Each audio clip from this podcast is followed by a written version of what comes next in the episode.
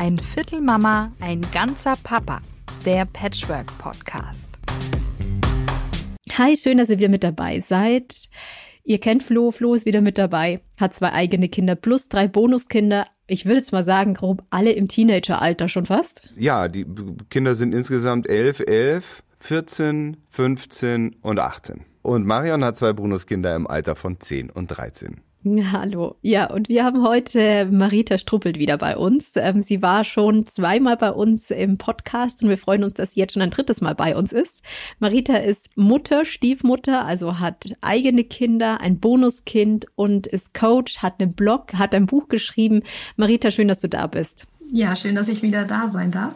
Meine Kinder hatten übrigens alle zwischenzeitlich Geburtstag und mein Bonuskind ist jetzt 14 und die beiden Mädels sind äh, 9 und 10.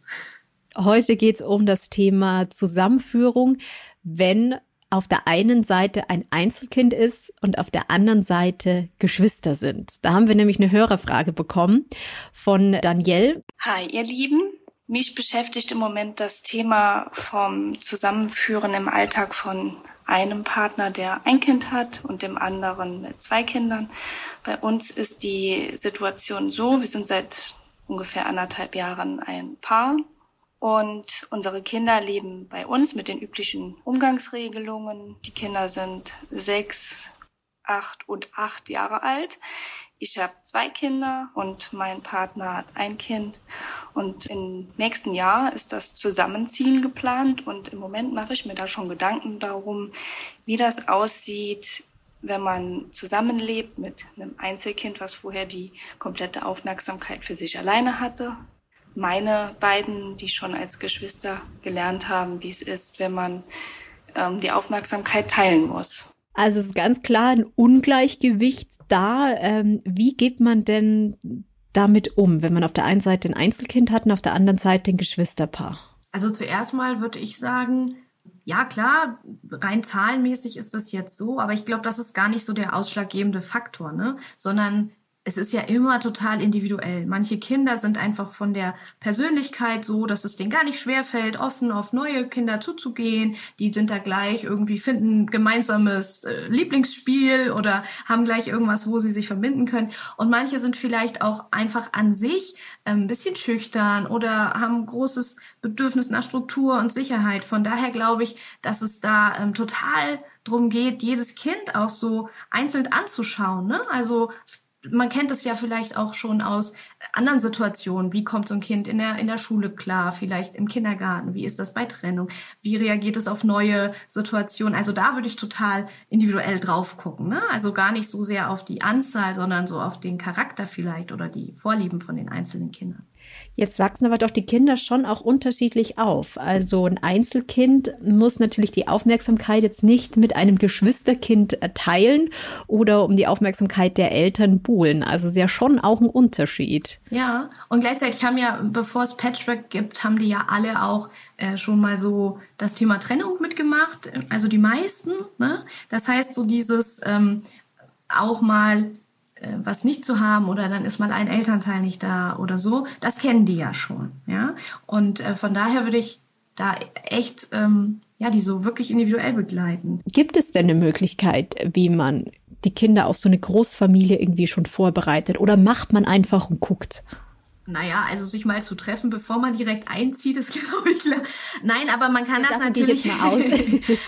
Alle kennen sich und äh, man kann das natürlich rein zeitlich so ein bisschen ähm, steigern, ne? indem man mal sagt, so jetzt sind wir mal einen Nachmittag zusammen, so jetzt übernachten wir mal da, so jetzt sind wir mal das ganze Wochenende zusammen. Also das kann man so ein bisschen ausprobieren und ähm, ich glaube halt auch währenddessen diese, immer diese Möglichkeit zu haben, ey, es kann sein, dass das heute nicht klappt, weil irgendwie den, weiß ich nicht, was quer sitzt oder die Stress in der Schule hatten oder die sich mit ihrer besten Freundin gestritten haben. Es, es muss ja nicht immer ein Patchwork-Thema sein, was bei den Kindern los ist. Und dann zu sagen, es ist auch okay, wenn wir jetzt wieder fahren. Das heißt nicht, dass das Gesamtprojekt gescheitert ist, sondern da glaube ich, so ein bisschen in diese, in diese Entspannung zu kommen und einfach auch am Ball zu bleiben. Ich glaube, das ist auch wichtig, dass du, wie du schon sagst, wenn es mal nicht funktioniert, auch wirklich zu sagen, okay, wir chillen uns, war halt einfach nicht der Tag, morgen ist ein neuer Tag und auch es immer wieder zu versuchen, weil klar, es sind so viele Menschen, die da mit ähm, reinspielen und jeder hat Gefühle und Bedürfnisse, die von Tag zu Tag unterschiedlich sind. Und dann finde mal einen Tag, wo alle gut drauf sind. Also ich kann erstmal das, was äh, Marita sagt, total nachvollziehen. Individuell auf die Kinder schauen ist, glaube ich, immer eine gute Idee.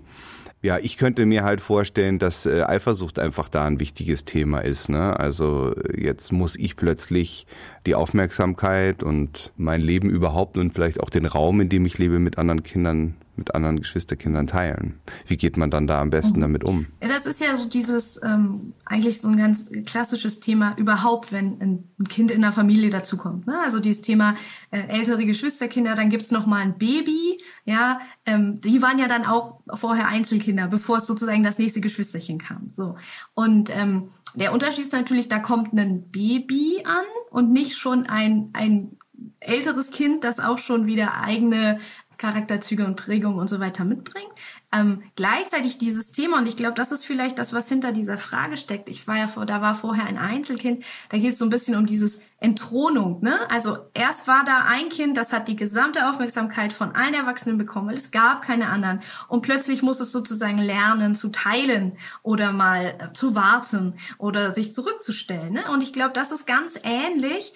Im Patchwork geht es nur irgendwie so schneller, weil man eben halt auch als Kind nicht so diese neun Monate Vorbereitungszeit hat und da ist erstmal das Baby im Bauch und man liest irgendwie nette Kinderbücher darüber, sondern plötzlich kriegt man da halt ein, ja, weiß nicht, Stiefgeschwisterkind oder irgendein anderes äh, vor die Nase gesetzt sozusagen. Es ist so ein bisschen auch so dieses, ähm, glaube ich, äh, wie, wie kann ich das anbahnen oder darauf vorbereiten so. Ja. Also meine beiden Mädels sind ja ziemlich schnell hintereinander gekommen. Die sind nur ein Jahr auseinander.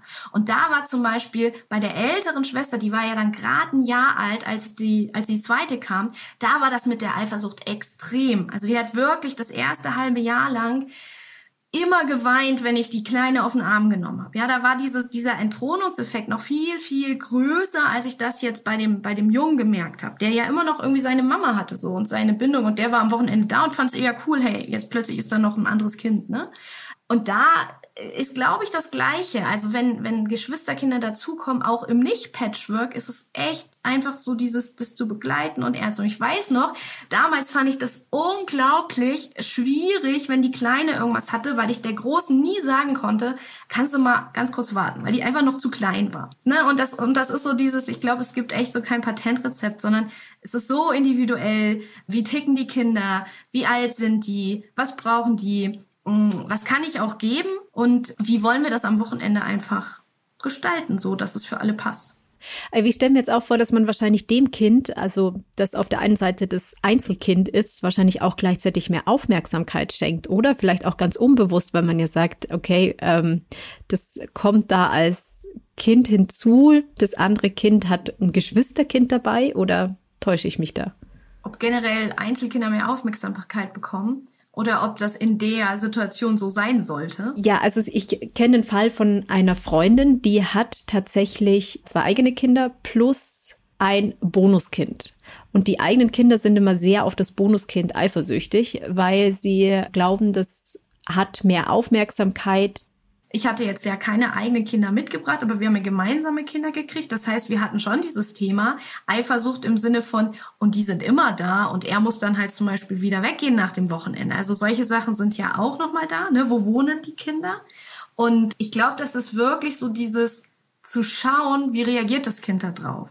Also was gibt's denn für Möglichkeiten? Eventuell ist das Einzelkind ja auch total froh, dass es plötzlich Geschwister bekommt weil es vielleicht endlich mal jemand hat, der nachmittags Zeit hat zum Spielen oder am Wochenende. Unter Umständen ist aber auch genau der, das Gegenteil der Fall und das Kind ist mega genervt, weil es plötzlich ständig teilen muss. Ja? Oder ähm, vielleicht ist es so eine Mischung. Das heißt, das ist wieder so das, was wir ganz am Anfang hatten. Also wirklich so zu gucken, wie reagiert denn das Kind? Und egal wie das Kind reagiert, das erstmal anzunehmen. Und nicht zu sagen, ja, aber jetzt freu dich doch, weil plötzlich hast du. Oder ja, aber jetzt teil doch mal, sondern wirklich so da mitzugehen, was steckt denn da dahinter? Da ist ja vielleicht eine Angst, da ist vielleicht eine Unsicherheit, da ist vielleicht auch sowas wie Ärger und da würde ich einfach wirklich so ähm, empfehlen, drauf zu gucken und das zu begleiten, was da ist an Gefühlen bei dem Kind. Und wie, wie begleitet man das dann? Naja, auf jeden Fall erstmal ernst nehmen und nicht weghaben wollen und nicht, und nicht sagen, ach komm, das wird bestimmt super, ist doch gar nicht so schlimm, sondern, naja, du bist gerade echt unsicher und du weißt gerade nicht, was da auf dich zukommt und ähm, vielleicht machst du dir Sorgen, ne? Und dann kommt das Kind auch oft ins Erzählen und dann kann man überlegen, ja, gibt es denn vielleicht bestimmte Spielsachen, die dir so wichtig sind, dass wir die in der Zeit vielleicht wegräumen wollen, weil du die nicht teilen magst. Also so auch so ein bisschen Möglichkeiten zu finden, dem Kind sein Bedürfnis nach Sicherheit in irgendeiner Form oder nach ähm, Stabilität, nach dem, was es bisher kannte, auch ein Stück weit beizubehalten.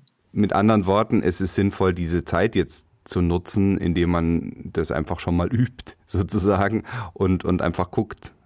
Ich glaube auch, dass ein gemeinsamer Urlaub eine total gute Idee ist, einfach, dass man mal ein bisschen mehr Zeit hat als nur Wochenenden. Ja, gleichzeitig denke ich mir, kann natürlich auch ein Urlaub so eine Wahrheit sein, wo man feststellt, oh, es funktioniert vielleicht ja gar nicht mit uns zusammen. Also Urlaub ist natürlich auch immer eine Sondersituation. Also meistens, wenn man in den Urlaub fährt, ist allein was die Wohnsituation angeht, das oft ja beengter. Also dann teilt man sich ein Zimmer oder eine Ferienwohnung und die hat dann halt nicht für jeden ein einzelnes immer so. Das heißt, ähm, ganz oft ist so ein Urlaub auch bringt nochmal andere Stressfaktoren mit. Ja, kann man natürlich machen und wenn es gut läuft, hat man einen guten Start. Aber so deine Befürchtung jetzt, Marion, Mensch, was wenn es im Urlaub äh, nicht funktioniert oder nicht funktioniert hat? Vielleicht haben ja auch einige schon Erfahrungen gemacht und denken dann, oh Gott, oh Gott, jetzt kann das mit dem Zusammenziehen überhaupt nichts mehr werden. Und da glaube ich, dass es tatsächlich ein totaler Unterschied ist. Also wenn man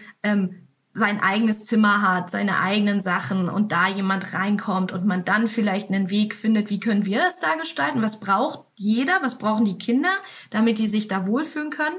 Ähm, brauchen die ihre eigenen Ecken? Brauchen die die Möglichkeit, sich zurückzuziehen? Ne? Also da gibt's ja auch wieder viele ähm, Facetten oder so oder Strategien.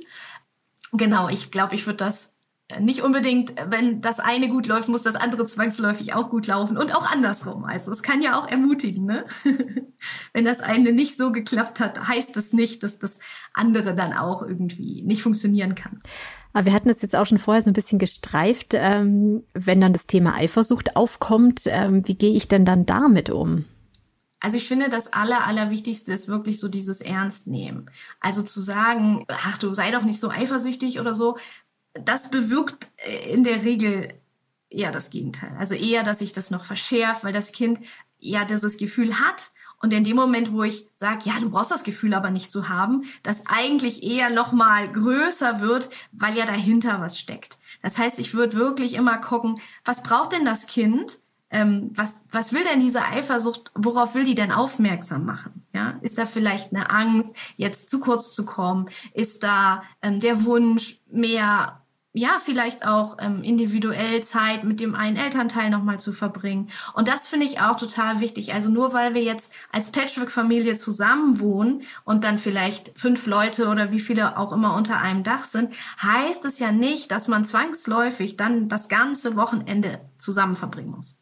Also da kann es so entspannen, wenn dann ähm, das, äh, der Papa mal mit dem einen Kind irgendwie individuell was macht und die anderen. Bei uns ist es so, wir haben ja auch drei Kinder und meistens, wenn man eins von denen rausnimmt, egal welches, dann spielen die anderen zwei ganz gut zusammen.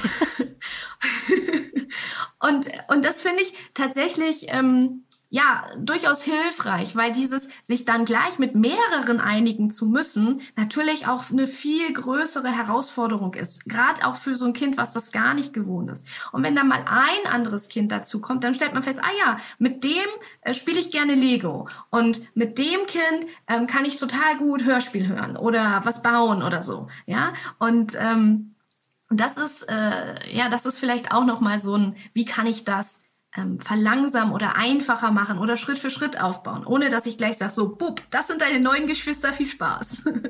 Das ist sehr spannend. Also was hast du festgestellt? Weil bei euch war es ja so, du, hatte, äh, ja, du hattest ein Bonuskind, jetzt aus deiner Sicht. Mhm. Ähm, das eins, also quasi ein Einzelkind ja dann sozusagen ist. Mhm. Und ihr habt zwei gemeinsame Kinder mit hinzubekommen. Genau, zwei gemeinsame. Was hattet ihr für Schwierigkeiten? Und hast du vielleicht auch manchmal gemerkt, dass du vielleicht das, ich, ich nenne es mal Einzelkind, in dem Fall bevorzugt hast, weil du vielleicht auch Angst hattest, dass der sich in der neuen Situation nicht wohlfühlt? Das war zum Glück auch so, dass, dass seine Mutter immer gesagt hat, Mensch, das ist doch toll, da hast du jetzt Geschwister. Weil klar ist, sie kriegt keine weiteren Kinder. Und es war irgendwie total schön, dass das immer so benannt wurde, als da hast du die Möglichkeit, mit deinen Schwestern was zu machen. So. Und er war fünf, als die Schwester geboren wurde. Da war es natürlich so, dass er schon so, äh, schon auch dieses, hey, ich bin jetzt der große Bruder, so, so, ein, so einen gewissen Stolz auch hatte. Wir haben ihn versucht, viel einzubeziehen. Ich habe neulich mal einen Blogartikel dazu geschrieben, der ist bestimmt spannend. Wie sage ich meinem Bonuskind, dass ich schwanger bin? Ja, das ist ja so ein ganz ähnliches Thema. Also, wie alt ist das Geschwisterkind, was dazukommt? Ist es ein Baby oder ist es halt dann schon ein mitgebrachtes Kind? Aber ich glaube, vieles ist, ist auch ähnlich. Ähm, und da ähm, hatten wir das dann tatsächlich, wie ich auch gerade gesagt habe, also dass er dann auch mal am Wochenende was mit dem Papa alleine gemacht hat und ähm, ich dann halt mit dem Baby. Mm, und ich weiß auch aus, aus meiner Facebook-Gruppe oder aus der Arbeit, dass das oft ein Problem ist. So dieses, dann kommt das Bonuskind und plötzlich ist der Papa weg und beschäftigt sich gar nicht mehr mit uns und mit seinem Kind. Und da finde ich es total wichtig oder hilfreich, so eine, Offenheit dafür zu haben oder zu sehen, das ist gerade wichtig. Und gerade mit so Kindern verändert sich das ja auch total schnell. Also ein Baby hat andere Bedürfnisse. Ein Jahr später sieht die Sache schon ganz anders aus. Und wenn die dann irgendwie so alt sind, dass sie miteinander spielen können, sind halt wieder neue Sachen. Ne? Aber so, so dieses, so ein bisschen zu gucken, was brauchen wir jetzt für den Moment, was brauchen wir jetzt für dieses Wochenende, was brauchen wir jetzt für die nächsten Ferien, die wir zusammen verbringen. Da würde ich echt immer so ein bisschen mh, hm, schrittweise gucken und so drauf eingehen, was jetzt gerade sozusagen dran ist oder auch was das Kind jetzt gerade braucht. Weil ganz oft, wenn dann so Bedürfnisse erfüllt sind, also wenn das Kind dann einfach wieder in diese Sicherheit kommt von, okay, nur weil Papa jetzt noch ein Kind hat, heißt das nicht, dass ich nicht mehr wichtig für ihn bin. Ne? Das ist ja vielleicht auch so ein kindlicher Gedanke, der dann ganz oft aufpocht. Und wenn der ernst genommen wird und abgeholt ist und wenn dieses Bedürfnis nach wirklich, ich habe da die Sicherheit und mein Papa ist immer für mich da und egal wie viele andere Kinder da jetzt plötzlich sind, das ist immer mein Papa so, ne? Dann kann auch diese Eifersucht wieder verschwinden oder dann lernt das Kind da auch Wege zu finden, damit umzugehen. Also ich erinnere mich auch da, was jetzt Eifersucht betrifft, an einen Nachmittag, da war jetzt irgendwie die Bonusschwester zu meiner Tochter irgendwie uncool und genervt und dann hat ihre Mutter sie so mal ein bisschen, also meine Liebste so ein bisschen auf die Seite genommen und gesagt, guck mal, was ist denn eigentlich los? Und dann ist rausgekommen, dass sie eifersüchtig war, was ich auch verstehen kann, weil meine Tochter meine, ihre Bonusmutter doch sehr liebt und auch gerne mit der kuschelt und so. Und das war ein total wichtiger Moment, dass das sozusagen zur Sprache kam. Also erstens mal ist es ein großer Vertrauensbeweis, wenn ein, ein zehnjähriges Kind damals äh, das einfach zugeben kann. Denn äh, Eifersucht ist immer mit Scham behaftet und äh, zeigt dann eben auch, dass das Vertrauen zu der Mutter groß ist. Also an alle da draußen, wenn mein Kind sagt, ich bin eifersüchtig, dann ist das erstmal ein Vertrauensbeweis, weil wer gibt das schon gerne zu? Das war natürlich dann auch super, weil dann kann man eben genau dieses Gespräch haben, was dann auch natürlich dann zwischen Mutter und Tochter alleine passieren muss. Und das heißt, du, egal wer dann noch ist, du wirst immer meine Tochter sein und ich werde dich immer lieben. Du musst da keine Angst haben. Aber ich verstehe das auch, wenn dir das mal zu viel wird. Und man muss dazu sagen, dass also meine Bonustochter wirklich äußerst großzügig ist da, was das betrifft. Also ich bin da manchmal überrascht, dass sie nicht viel eifersüchtiger ist, aber es passiert eben auch mal. Und dafür war dann eben auch der, der Moment zu zweit wichtig. Und das ist vielleicht das andere, was ich jetzt gerade so mitnehme aus dem Gespräch, eben immer wieder diese Momente zulassen, wo eben nicht alle zusammen an einem Ort sind. Ich habe das ja in der letzten Folge erzählt, Marion, dass es im Urlaub die Situation gab, wo mein Sohn mit meiner Liebsten mal eine Stunde quasi alleine sich unterhalten konnte. Und das war einer der wichtigsten Momente in den letzten Monaten, denn er erzählt ihr auch andere Dinge als mir und dann kann sie auch mal sagen, hör mal zu, ich bin jetzt zwar hier deine Bonusmama, aber ich bin und sehe mich niemals als Konkurrenz zu deiner eigenen Mutter und wenn das einfach mal äh, die Bonusmutter den Kindern auch nochmal sagt, äh, hilft halt auch immer wieder, um Loyalitätskonflikte und Eifersucht so ein bisschen im Zaum zu halten. Das heißt ja, jeder, jeder hat da schon seinen Platz, seinen Ort. Also wir haben es auch teilweise so, ne, wenn, wenn der ähm, Große dazukommt, dass äh, der mit einem von den Schwestern spielt und die zweite Schwester zum Beispiel auch außen vor ist. Also es muss gar nicht unbedingt ähm, das Bonuskind dann der Außenseiter sein. Äh, da habe ich jetzt auch dann oft an den, an den Wochenenden einfach, dass ich mit der Mittleren was mache, weil die anderen beiden Geschwister einfach gerade äh, gut zusammenspielen. Und das ist wieder das, äh, zu gucken, was ist einfach da und vielleicht auch so ein bisschen nicht dann zu sagen, jetzt findet mal was, was ihr zu dritt spielen könnt und ach komm, einigt euch doch mal. Das ist vielleicht nicht immer die Lösung so, sondern da auch so sich ein bisschen drauf einzustellen. Es kann sein, dass dann mal ein Kind übrig ist in so einer Geschwisterkonstellation und das ist nicht schlimm und das ändert sich auch immer wieder und manchmal spielen sie auch zusammen, aber es muss halt auch nicht immer funktionieren so. Und ja, da sehe ich dann auch so ein bisschen dieses Begleiten. Ne? Dann mache ich halt mal mit der einen was oder und das ist einfach nur ein, ein Schritt auf dem Weg. Und natürlich, wie immer beim Patchwork, es geht ja auch nicht stetig, wird immer besser, sondern es ist ja eine Achterbahnfahrt. Ne? Das heißt, mal läuft super gut und dann läuft es auch mal wieder gar nicht, aber das gehört irgendwie dazu. Und das können wir ja. alle drei unterschreiben an der Stelle. ja, ja. Ich finde auch das Bild, des, das Bild vom Meer, Marion, was du auch schon ein paar Mal gesagt hast, das, das kann an einem Tag so ruhig und friedlich glitzernd in der Sonne da liegen und am nächsten Tag kommt eine Welle und haut einfach alles zusammen. Und dann musst du wieder von vorne anfangen, hast das Gefühl. Und dann vielleicht ist es plötzlich dann doch wieder glatt und man weiß gar nicht genau warum. Ja, und ähm, ich glaube, man muss auch feststellen, wahrscheinlich gehen wir Erwachsenen da manchmal viel zu verkopft an die Sache dran. Es gibt immer irgendwie Fälle, die ungleich sind, ja auch bei bei normalen Familien, das hat mir die Folge heute gezeigt. Was ist, wenn Kind ein Sandwich-Kind ist? Also, so eine Familie ist ja immer in Bewegung. Also insofern, ich glaube, einfach, einfach machen und immer gucken, wie geht's gerade jeden, ist das Beste. Go with the flow. Marita Strubelt, vielen, vielen Dank, dass du heute bei uns warst. Äh, du bist Familiencoach, lebst selbst in einer Patchwork-Familie, hast ein Buch geschrieben und hast einen Elternblog. Den verlinken wir auch gleich in den Show Notes.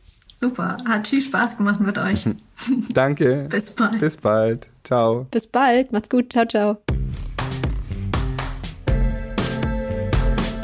Vielen Dank nochmal an Daniel für deine Frage. Ich hoffe, wir konnten dir ein bisschen helfen und wir wünschen dir natürlich total viel Glück und viel Spaß und Freude, wenn ihr dann demnächst zusammenzieht. Wenn ihr da draußen auch eine Frage habt, dann könnt ihr uns gerne schreiben bei ein Viertelmama.gmail.com oder auch eine Sprachnachricht schicken. Das ist noch schöner, weil dann können wir sie hier im Podcast vorspielen unter ein Viertelmama bei Instagram. Und wenn ihr wollt, dass das alles anonym bleibt, dann geht das natürlich auch. Wenn ihr mehr Infos zu Marita Strubelt haben wollt, dann geht doch mal auf ihre Seite patchwork auf Augenhöhe.de. Wie gesagt, sie war auch schon zweimal bei uns zu Gast, nämlich im Februar und im Juni 2021. Vielleicht habt ihr ja Lust, euch diese Folgen auch anzuhören. Ansonsten, unser Podcast erscheint alle zwei Wochen. Vielen Dank fürs Zuhören und bis zum nächsten Mal. Ein Viertel Mama, ein ganzer Papa der Patchwork Podcast.